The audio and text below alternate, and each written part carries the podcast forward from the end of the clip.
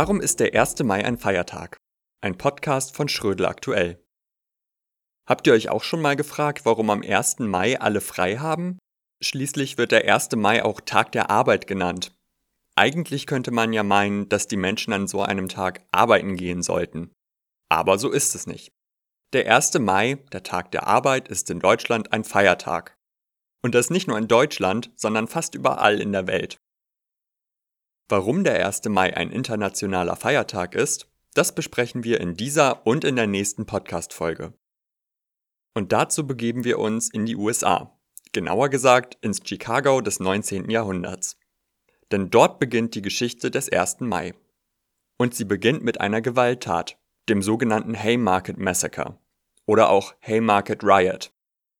Was damals genau geschah und warum dieses Ereignis zum Mai-Feiertag führte, das beleuchten wir jetzt.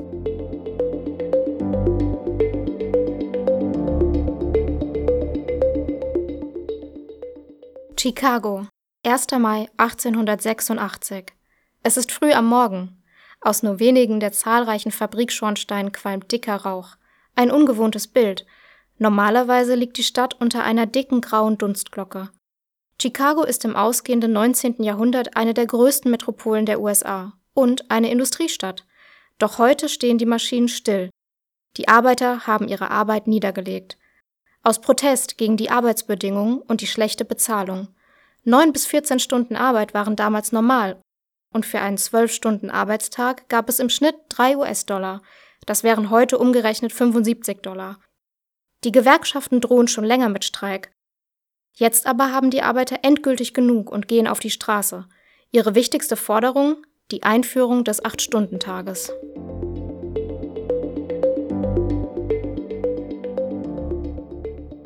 Warum aber der 1. Mai? Diesen Termin wählten die Gewerkschaften aus. Der 1. Mai galt in den USA traditionell als Moving Day. An diesem Tag wurden Arbeitsverträge abgeschlossen oder aufgehoben. Häufig war das dann mit einem Wechsel des Arbeitsplatzes und der Wohnung verbunden. Daher der Name Moving Day. Am 1. Mai 1886 traten in den USA erstmals landesweit 400.000 Arbeiter in den Streik, um für verbesserte Arbeitsbedingungen zu kämpfen. In Chicago, der Boomtown, mit ihren großen Industrieanlagen schließen sich rund 80.000 Menschen dem Protest an. Zugleich ist aber auch ein riesiges Polizeiaufgebot unterwegs.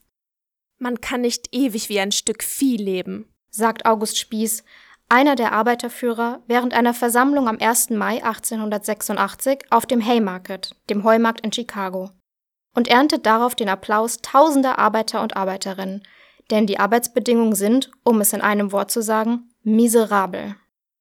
An diesem 1. Mai bleibt es noch friedlich, doch die Situation spitzt sich in den Tagen darauf zu. Die Fabrikbesitzer reagieren auf die Streiks mit allen Mitteln, die ihnen zur Verfügung stehen. Die meisten von ihnen sitzen am längeren Hebel. Streikende Arbeiter werden schlicht von der Arbeit freigestellt. Sie erhalten keinen Lohn mehr. Massenaussperrung nennt man das. Die gab es damals recht häufig. Menschen, die Arbeit suchten, gab es zuhauf. Und so wurden die frei gewordenen Stellen mit neuen Arbeitern besetzt, die schon vor den Fabriktoren Schlange standen. In Chicago läuft es diesmal jedoch anders. Die Arbeiterzeitung ruft dazu auf, den Streik zu unterstützen, am Ende melden sich nur 300 neue Arbeiter, um die frei gewordenen Stellen zu besetzen. Ein erster Erfolg für die Gewerkschaft. Mehrere Tage lang wird gestreikt und immer häufiger kommt es zu Gewalt. Polizisten verprügeln Demonstrierende und auch die Fabrikbesitzer setzen eigene Schlägertrupps ein. Am 3. Mai greifen Polizisten einen Streikposten in einer Landmaschinenfabrik und erschießen dabei vier Arbeiter. Tags darauf versammeln sich die Arbeiter erneut auf dem Haymarket. Für den 4. Mai ruft die Gewerkschaft erneut zu einer Versammlung auf. Achtung, Arbeiter! Große Massenversammlung. Heute Abend halb acht Uhr auf dem Heumarkt. Gute Redner werden den neuesten Schurkenstreich der Polizei, in dem sie gestern Nachmittag unsere Brüder erschoss, geißeln. Arbeiter, bewaffnet euch und erscheint massenhaft. Das Exekutivkomitee. So steht es in einem Flugblatt, das die Gewerkschaft unter den Arbeitern verteilte. Ganz schön martialische Worte. Während der Veranstaltung am 4. Mai bleibt es jedoch zunächst friedlich. Erst gegen Ende, als viele schon auf dem Heimweg sind und sich nur noch etwa 200 Arbeiter auf dem Haymarket befinden, wird es brenzlig. Wie aus dem Nichts treffen 176 Polizisten ein, Die Situation wird unübersichtlich. Dann wird plötzlich eine Bombe mitten in dem Trubel gezündet. Die Polizisten geraten in Panik, schießen um sich und treffen im Chaos und der einbrechenden Dämmerung auch ihre eigenen Leute. Sieben Polizisten und vier Arbeiter sterben an diesem Abend. Wer das Bombenattentat verübt hat, wird nie geklärt werden. Für die Stadtregierung von Chicago sind die Schuldigen dennoch schnell ausfindig gemacht. Angeklagt werden die Anführer der Gewerkschaftsbewegung, die den Streik organisiert haben. Auch wenn ihnen keine Beteiligung an der Tat nachgewiesen werden kann, verurteilt das Gericht sieben Angeklagte zum Tod. Vier von ihnen werden gehängt, darunter der deutschstämmige August Spieß. Kurz vor seiner Hinrichtung ruft er den Schaulustigen zu Die Zeit wird kommen, wo unser Schweigen stärker ist als die Stimmen, die sie heute erdrosseln.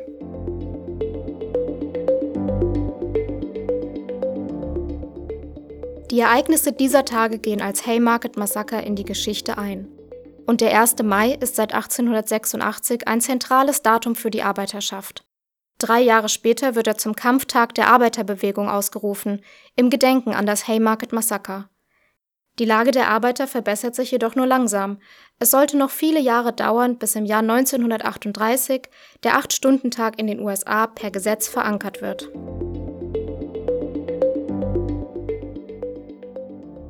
Jetzt wisst ihr, was es mit den Anfängen des 1. Mai auf sich hat. Aber die Geschichte des 1. Mai geht natürlich noch weiter.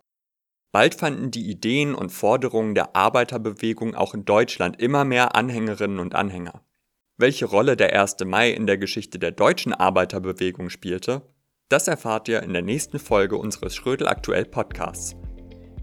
Das war's für diese Folge. Bis zum nächsten Mal, macht's gut und bleibt gesund.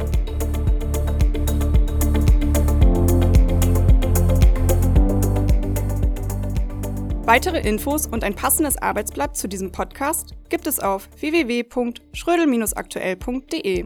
Informieren Sie sich über unsere wöchentlich neuen Unterrichtsmaterialien und das praktische Komplettabo, erhältlich als Einzel- und als Schullizenz.